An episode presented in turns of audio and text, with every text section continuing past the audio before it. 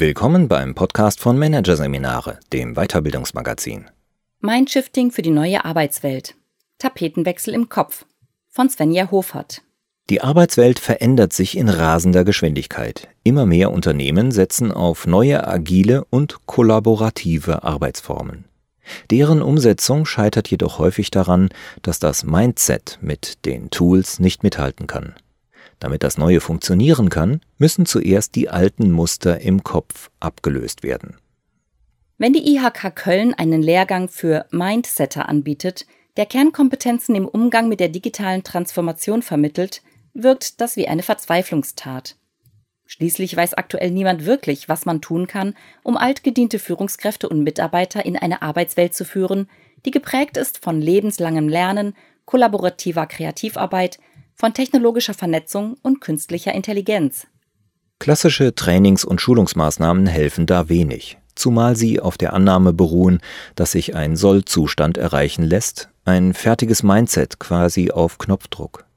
Es ist dieselbe Annahme, die Unternehmen neue Arbeitsformen wie Scrum, Working Out Loud, Design Thinking und Co. als bloße Tools implementieren lässt, womit sie lediglich das Neue ins Alte pressen, ohne dass sich wirklich etwas ändert. Das Ergebnis sind Manager, die Termine für Ideen in einen Kalender eintragen, als ob Kreativität so funktionieren würde. Oder die ein Spotify-Organisationsmodell einführen, aber mit detailgenauer Planung. Ganz alte Welt. Während Machtkämpfe und Egoismen munter weiterköcheln. Von Selbstorganisation und Agilität, außer dem Namen nach, keine Spur. Dahinter steht ein Problem, das bei weitem nicht nur verknöcherte oder unreife Organisationen betrifft. Auch ambitionierte und veränderungsbereite Unternehmen erleben derzeit, wie ihre agilen Projekte an Grenzen stoßen, weil das Denken der handelnden Führungskräfte, Personaler und Mitarbeiter sich nicht gleichzeitig mit den Tools und Methoden entwickelt hat. Viele Transformationen scheitern, weil die Beteiligten schlicht nicht wissen, wie man die neuen Arbeitsweisen praktisch umsetzt und gedanklich füllt. Grund dafür ist, dass menschliche Gehirne ihre Prägung nicht einfach abwerfen können, stattdessen aber an den erlernten Mustern festhalten.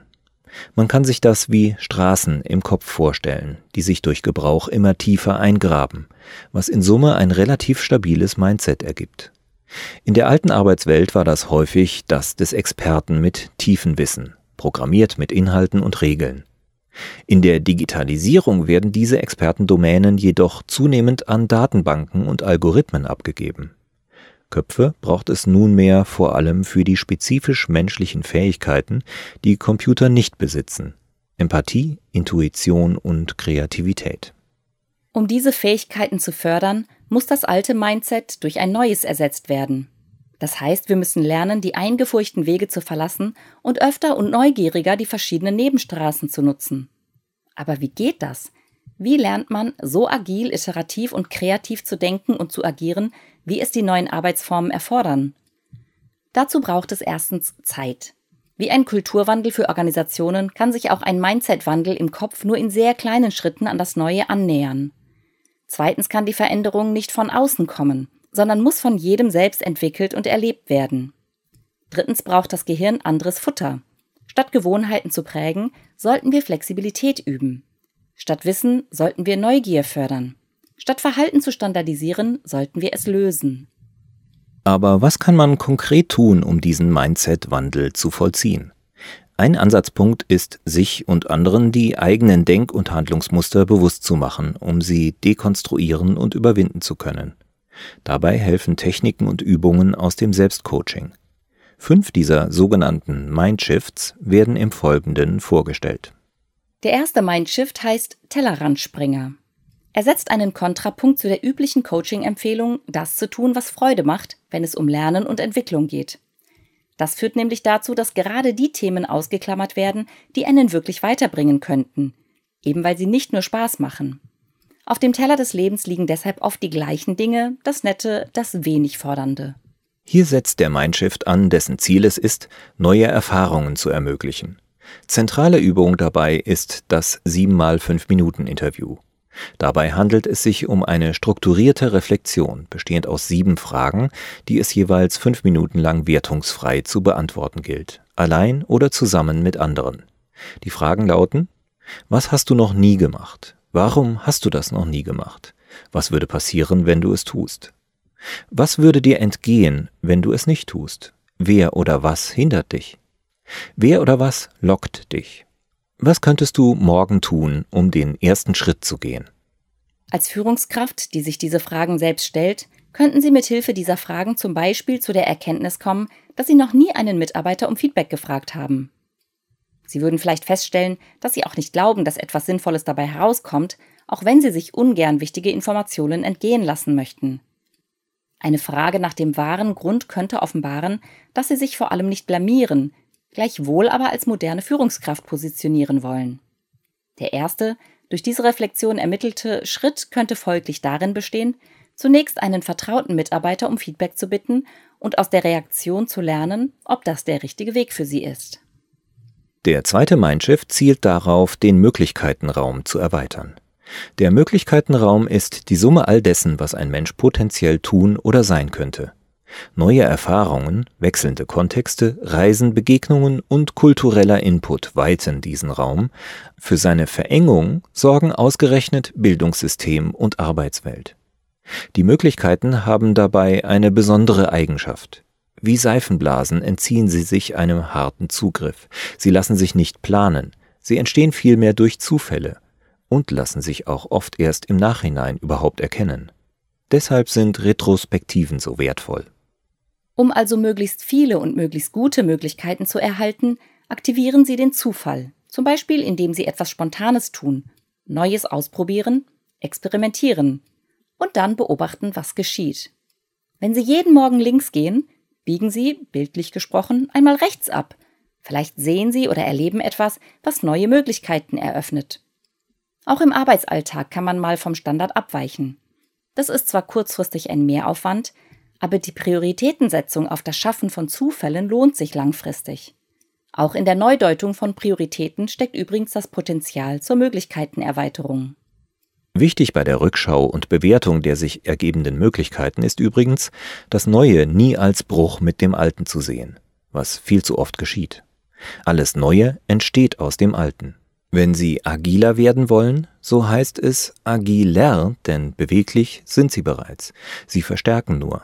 Wer das so sieht, wird eher nach Verbindungen suchen und Möglichkeiten schaffen, statt sie zu verbauen. Der dritte Mindshift ist ein Updater für die Grundannahmen, derer sich die Menschen oft kaum bewusst sind, obwohl sie ihre Handlungen und Bewertungen prägen. Woher kommt zum Beispiel die Entscheidung von Personalern für einen Kandidaten oder gegen eine bestimmte Art der Zusammenarbeit? Woher nehmen Manager die Gewissheit, dass ihr Unternehmen X braucht, um Y zu erreichen? Die Überzeugungen, die dem zugrunde liegen, machen Menschen überhaupt erst handlungsfähig. Ihre Unreflektiertheit bedeutet zugleich einen limitierten Zugriff auf das Selbst und verhindern somit gezielte Veränderungen, wenn unsere Entscheidungsprämissen sich als falsch erweisen. Was es für ein agiles Mindset braucht, ist daher die Fähigkeit zur Selbstaktualisierung, also die Fähigkeit, Annahmen von gestern als von gestern zu erkennen, die zu ihrer Zeit ihre Berechtigung hatten, aber erneuert werden müssen. Je komplexer die Umgebung ist, desto wichtiger wird diese Fähigkeit zum Selbstupdate, um überhaupt wirksam sein zu können.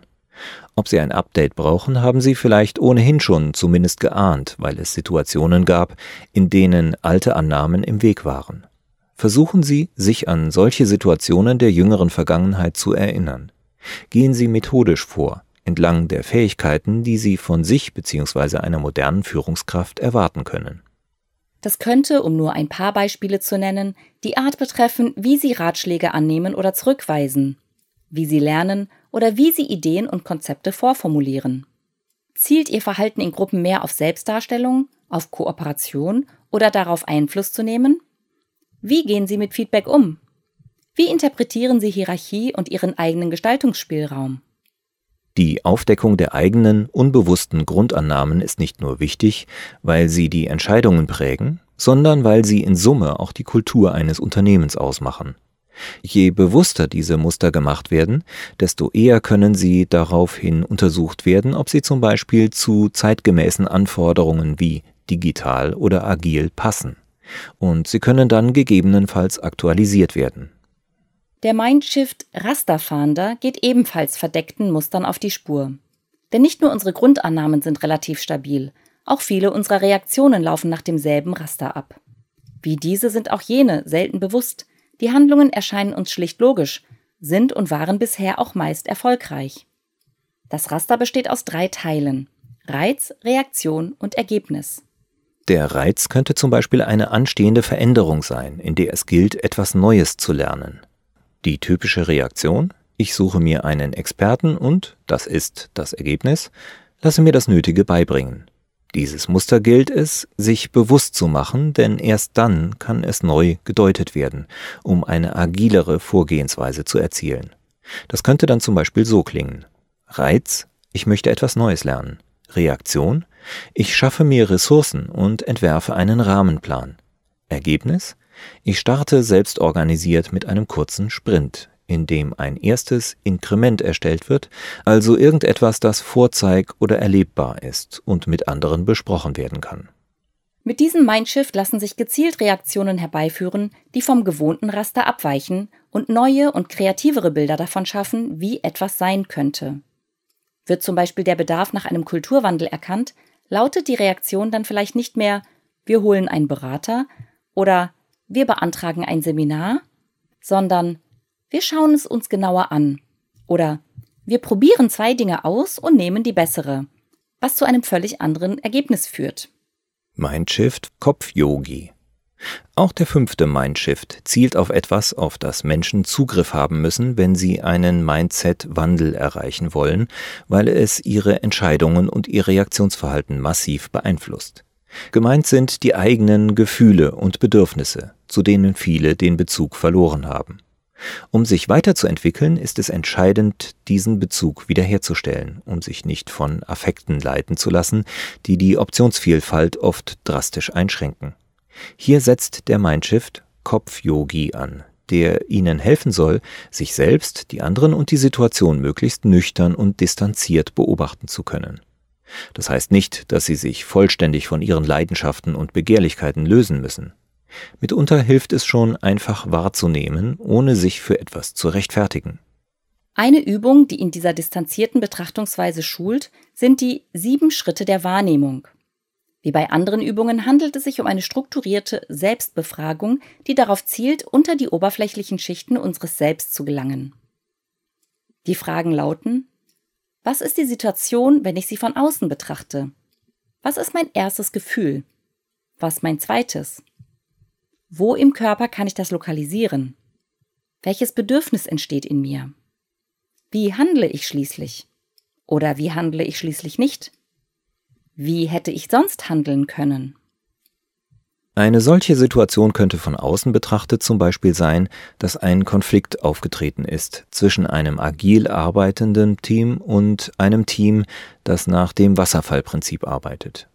Als Führungskraft wollen Sie unbedingt vermeiden, dass so etwas passiert. Ihr erstes Gefühl ist also Angst, weil Sie die Folgen für das Projekt fürchten. Wenn Sie tiefer in sich hineinhören, bemerken Sie vielleicht ein zweites Gefühl. Ärger über sich selbst, weil Sie das Thema angehen möchten, aber nicht sagen, weil Sie nicht wissen wie. Die Reflexionsübung hilft Ihnen zu erkennen, was Sie sonst hätten tun können und alternative Lösungen zu formulieren. Zum Beispiel, ich könnte dem ganzen Team gegenüber aussprechen, was ich wahrnehme. Ich könnte mit allen zusammen einen Workshop machen. Oder auch, ich könnte mir Hilfe von extern holen. Sammeln Sie möglichst viele Antworten und wägen Sie sie ab. Wichtig ist dabei aber nicht so sehr die Suche nach der richtigen Lösung, die führt zwangsläufig in die Einbahnstraße. Wichtiger für einen Mindset-Wandel ist das Eröffnen von Möglichkeiten, die es auszuprobieren und aus denen es zu lernen gilt.